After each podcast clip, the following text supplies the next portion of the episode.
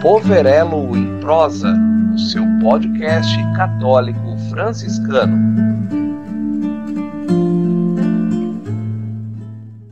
Olá, paz e bem, queridos.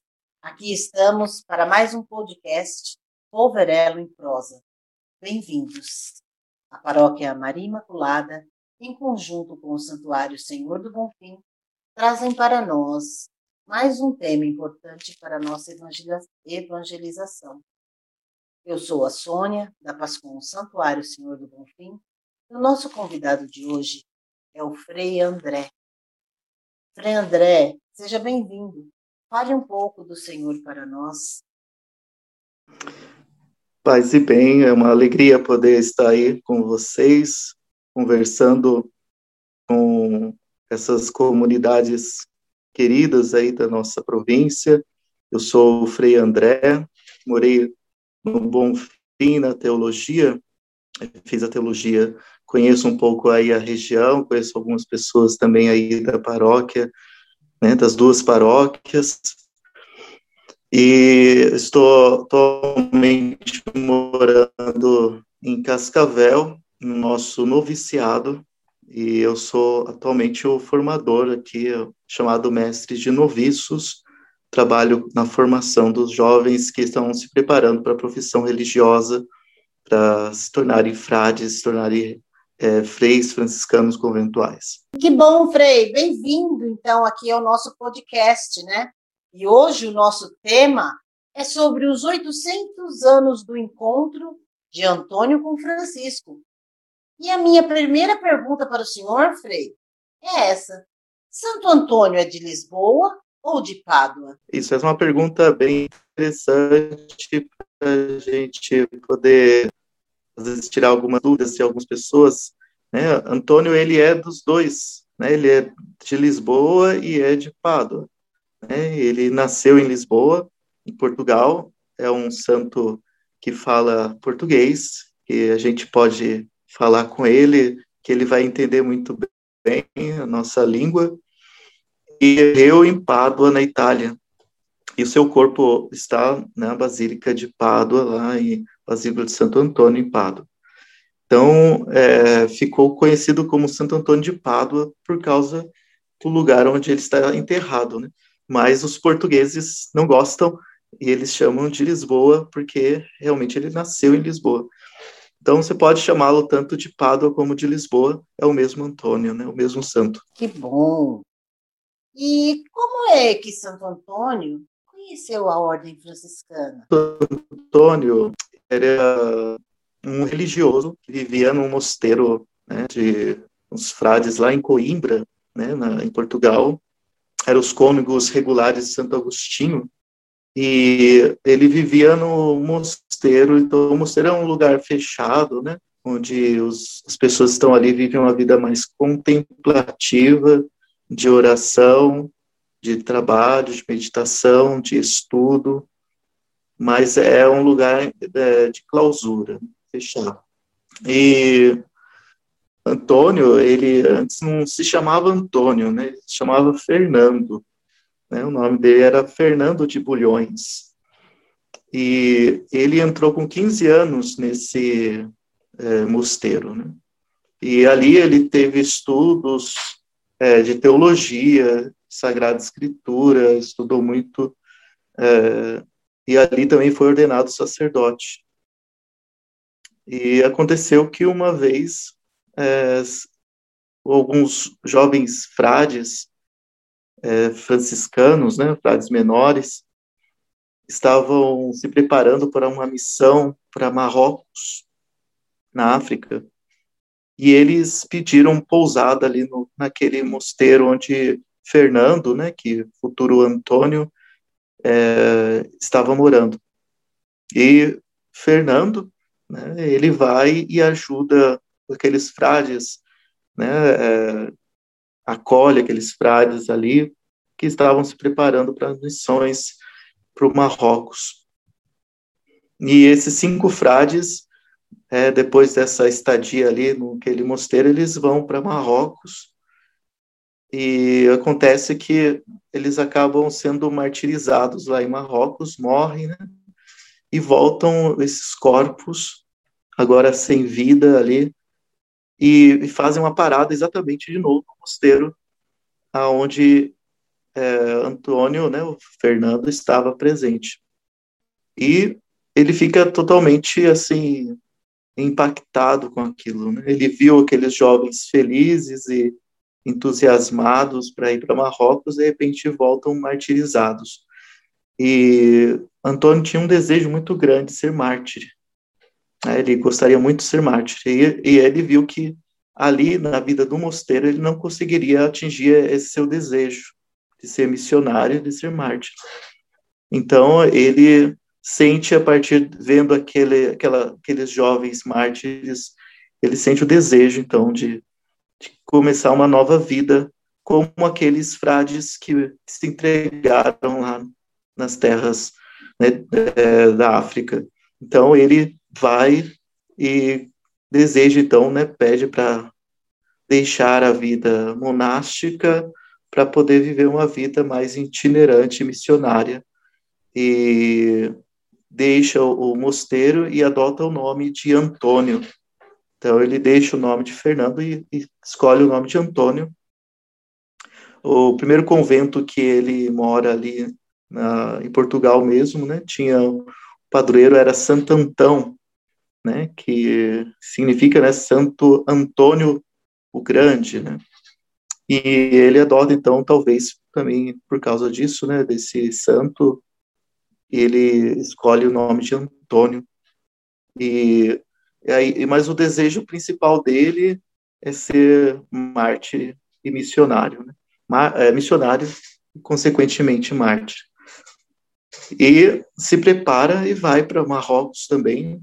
Porém, lá em Marrocos ele é, tem uma doença, provavelmente a malária, né? ele sofre uma doença e ele então retorna é, para o seu país, né? Deseja retornar para Portugal, mas o navio não não vai para Portugal, tem uma tempestade e acaba indo para Sicília, na Itália. E assim ele se torna um, franciscano. Então isso é um pouquinho da vocação missionária de Santo Antônio, né? Isso. É o desejo dele, o porque faz ele deixar de ser um monge para ser um franciscano. Santo Antônio e São Francisco foram contemporâneos. O senhor sabe me dizer como eles se conheceram? É, exato. A gente pode até continuar essa história que eu estou dizendo, né? Depois que ele desce ali na Sicília, é, descobre então que tem ali um, um Francisco de Assis, o fundador desta fraternidade, desse novo movimento religioso que estava surgindo então naquela época, né, convoca todos os frades do mundo inteiro para um capítulo, que é uma reunião dos frades, chamado também o famoso capítulo das esteiras. É um capítulo muito importante, né? A gente está aí em 1221, exatamente 800 anos atrás. E nesse capítulo ele chama então todos os frades para irem a Assis, né? inclusive noviços, frades perpétuos, que fossem, porque é, eles estavam tratando sobre algo muito importante para a ordem que estava nascendo, estava começando, que é a regra. Né? Eles queriam discutir a regra, né? chamada regra não bulada. Exatamente esse ano também a gente faz né, 800 anos da regra não bulada. E exatamente nesse tempo, né, os frades são convocados aí a Assis e Antônio vai junto com os frades que estão ali na Sicília para Assis. Né? Então é uma caminhada longa, né? Se eu não me engano, dá uns 600 quilômetros aí a pé caminhando, né? E eles vão até Assis e dizem que esse capítulo foi um capítulo que teve uns 5 mil frades, né? E tinha muita é, gente, a cidade de Assis se mobilizou, para conseguir comida para todas essas pessoas, né? Eles dormiam, faziam pequenas tendas com de madeira, né? Bem simples para poderem dormir. E foi um capítulo muito importante deles de, é, falarem sobre as experiências missionárias, aquilo que estava realizando né, na, na província, o que estava acontecendo na ações, né, para pensar, né, na época aí do século XIII, né, não existia os meios de comunicação que existem hoje, né, hoje a gente está aqui conversando, estou aqui em Cascavel, no oeste do Paraná, falando com vocês aí em São Paulo, né, de uma forma bem rápida e instantânea. Na época de Francisco Antônio não existia comunicação rápidas assim, né? Então era preciso que os frades se reunissem para entender o que estava acontecendo né, quais eram as experiências, e aprovar também a regra, que seria aquilo que os frades poderiam fazer, né, é, aquilo o melhor possível em todos os lugares onde eles estão. Então, nesse capítulo chamado das esteiras, nesse capítulo importantíssimo da ordem, foi exatamente ali que se encontram, né? Então, por isso a gente está celebrando 800 anos, né? O encontro destes dois grandes santos, né, franciscanos, Santo Antônio, que vai então ao encontro de Francisco em Assis. Conta para mim, o que mudou na vida de Antônio depois desse encontro? É, exato, é uma pergunta muito boa. Mudou bastante coisa na, na vida de, de Antônio, né? Antônio, ele estava desiludido, né? falei para vocês, é, ele tava, tinha o sonho do, martírio, ele queria né, ir para Marrocos e realmente se tornar mártir, né, dar a sua vida. E eh, não aconteceu isso, né? Ele vai para Marrocos, passa mal, fica doente e vê que a sua missão ali não está acontecendo e ele volta, então, com certeza frustrado, né? Ele é um pouco triste pela por aquilo que ele deixou o mosteiro e não conseguiu realizar aquilo que eles pensavam, né? Porque os planos de Deus às vezes não são os nossos planos, né? Deus ele realiza em nós os planos dele, né? E aconteceu que Antônio ele até passa um pouco despercebido ali no nesse capítulo, né? Ele é um frade ali no meio daqueles cinco mil frades e, e ainda conhecendo o que, que era aquela aquele movimento religioso, o que, que era aquelas pessoas, né? Ver aquelas discussões que aconteciam, tudo que estavam falando, né? E então Antônio ele passa um pouco até em silêncio nesse capítulo, né? E de repente ele consegue é, escutar, né, dos frades, né, dessa empolgação da, do, aquilo que, que os frades estavam realizando no, no mundo, né? Que estavam realizando naquilo é, onde eles estavam, né? As missões que estavam indo para né, os trabalhos que estavam sendo realizados, né? Vendo também o, o, aquilo que o próprio Francisco dizia, né? Sobre as missões, sobre ir aos sarracenos, né? Que Antônio, quando queria para Marrocos, ele queria encontrar com os é, muçulmanos, né? Queriam ser mártir ali nas mãos dos muçulmanos. E, e, de repente ele escuta de Francisco falar que o, é, a gente deve ir ao encontro dos sarracenos, não é, como com violência, mas é, ir ao encontro deles com diálogo, né? É, servindo, né, estando junto. E se eles perguntarem alguma coisa, daí sim se diga que são cristãos, né, que são então a, a, o pensamento de Francisco, né, sobre a questão da missão é muito interessante. Até vou ler um trechinho aqui do, do capítulo 16 da regra não bulada. Francisco diz assim: um modo, né, da, de pregar, de, de anunciar, né, a, aqueles que são infiéis, né? Não entrem em litígio nem em contendas mas sejam súditos de toda humana criatura por causa de Deus e confessem serem cristãos. O outro modo é, quando virem que agrada ao Senhor, anunciem a palavra de Deus para que creiam em Deus onipotente, Pai, Filho e Espírito Santo. Então, aqui Francisco mostra de uma forma muito bonita, né? de que não se deve entrar em litígio, ou seja, não deve entrar em discussão, em brigas, quem saber quem que é né, o melhor, quem que deve né, é, converter o outro, né, com palavras, mas se deve viver o evangelho, deve se colocar em prática o evangelho na vida, né, na prática do, do serviço, do, do amor ao próximo, do respeito ao diferente. Né? Então, isso é uma visão revolucionária, Francisco. A gente está dizendo aqui para uma realidade do século XIII, que é atualíssima né, ainda hoje.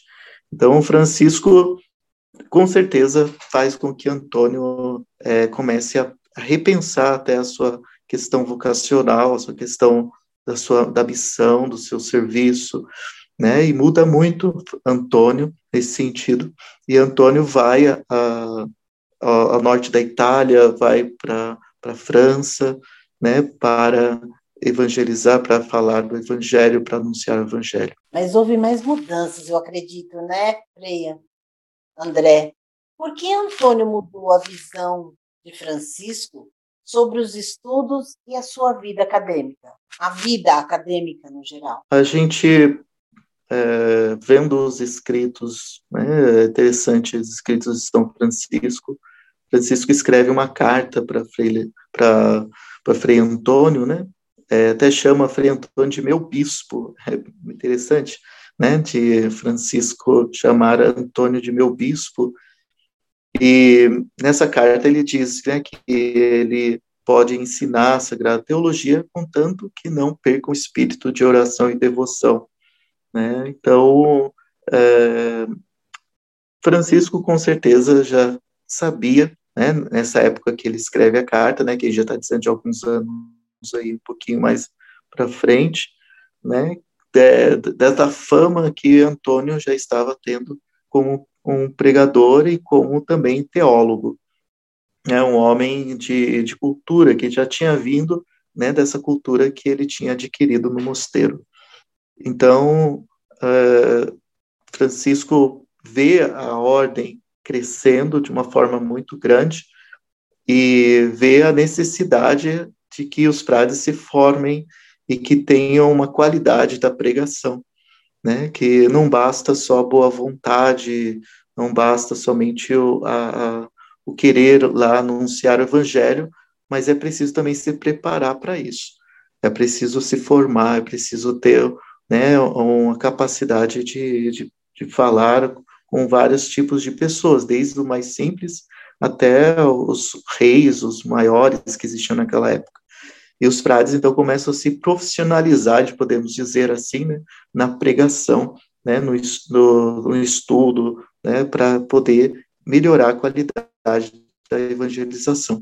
Inclusive, nesse capítulo, né, que a gente está dizendo aqui, do, o capítulo da, das esteiras, o capítulo de Pentecostes, né, que acontece em 1221, os frades recebem também a missão de ir para a Alemanha, porque são os frades escolhidos, são os frades que têm capacidade maior assim, de conhecer a língua alemã e uma boa pregação.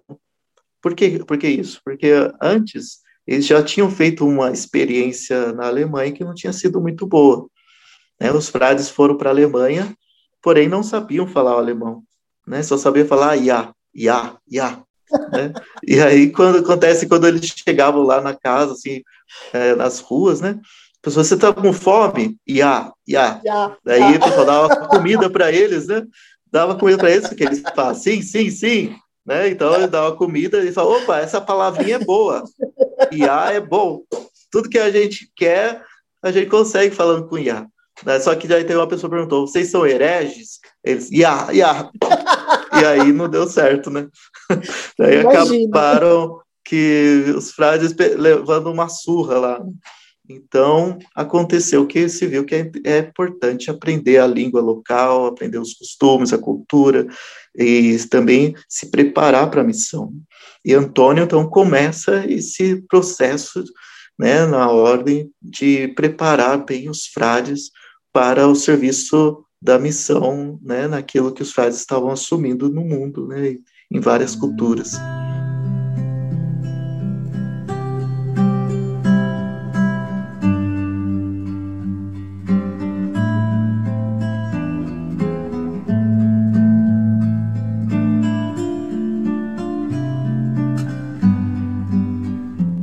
Diz para mim, André, Por que Santo Antônio é chamado o santo do mundo inteiro?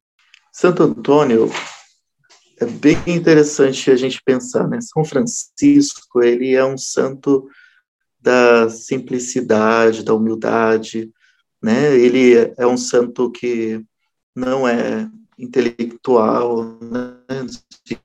que ele não frequentou nenhuma universidade, né? Não fez teologia como Santo Antônio. Né? São Francisco né, o homem é, mais popular, podemos dizer, no sentido de talvez seria o mais próximo realmente das pessoas. Porém, Santo Antônio se tornou um santo mais popular que Francisco, mesmo tendo a característica, às vezes, mais de intelectual, às vezes de um homem mais de, é, de estudo acadêmico, né?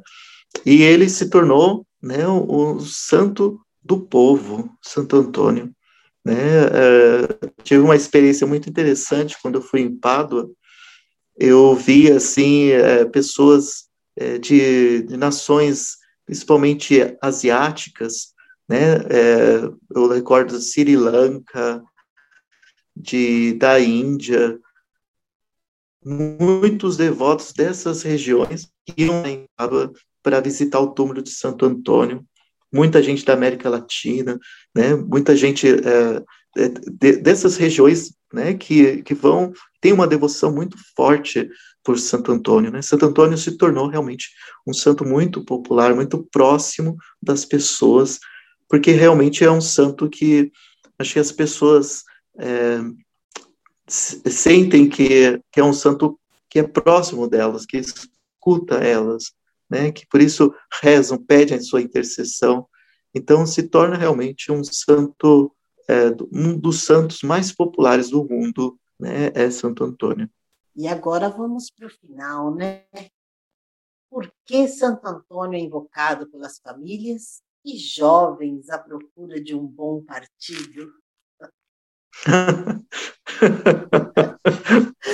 ai, ai. senhor essa pergunta essa também. pergunta. tá certo. Não, é, existe também, né, no, igual a gente falou, né, da, da questão popular, né, da devoção popular, né, é, existem muitos relatos, né, de pessoas que é, realmente rezam por Santo Antônio pedindo né, um, um santo matrimônio, né, um, encontrar uma pessoa que seja uma pessoa que, que, a, que possa realmente construir uma família, né? Então, é, é uma, uma experiência, assim, de, de, de pessoas que colocam, confiam em Santo Antônio, né, essa intercessão, né, para que Deus possa realmente né, tocar o coração, talvez encontrar uma pessoa que seja melhor para viver, para se compartilhar a vida. Né? Então é um, é um algo muito bonito também, né, de, de ver nessa criação do desse desejo, né, das pessoas de encontrar em Santo Antônio é um, um, um santo que possa interceder por eles, né, para poderem né, encontrar uma pessoa que construa uma família. Né? Santo Antônio ele é o, o, patrono das famílias, né? Também ele é, se, é, a gente vai ter agora a festa de Santo Antônio, né? Vamos ter até a bênção dos namorados e a bênção das famílias, né? Pela intercessão de Santo Antônio. É, é, Santo Antônio ele por ser esse grande pregador do Evangelho, né? Ele vai falar das os valores do Evangelho, né, e os valores do Evangelho, né, que formam, né, a verdadeira o sentido da, de uma família, do amor, do perdão, da misericórdia, né, da, de viver a união, né, na, nas, nas diversidades, né. O matrimônio é isso, né, viver na saúde, na doença, na alegria, na tristeza, amando e respeitando todos os dias da vida, né. Acho que Antônio é aquele que indica os valores do Evangelho, e por isso, né, você que está nos escutando, está pedindo a intercessão de Santo Antônio, reze mesmo, né, para que Deus possa né, é, é, tocar talvez o coração de uma pessoa que te faça uma pessoa realizada segundo os planos de Deus, né, através de uma família que possa viver valores do Evangelho. Eu quero agradecer ao Senhor, sabe por quê? Porque já estamos chegando no final. Eu acredito que a gente tem assunto para muito e muito tempo, para muitos podcasts, porque a popularidade de Santo Antônio é enorme, né? E eu quero agradecer ao senhor a disponibilidade e pedir que o senhor deixe para nós as suas considerações finais. Sim, eu, eu que agradeço o convite de vocês. É, tenho muito carinho aí por todos aí da, das nossas comunidades, né? Sempre me recordo dos, dos momentos que estive aí com vocês, né? E nesse mês então tão especial de Santo Antônio, que cada um possa viver aquilo que Santo Antônio nos ensina, né?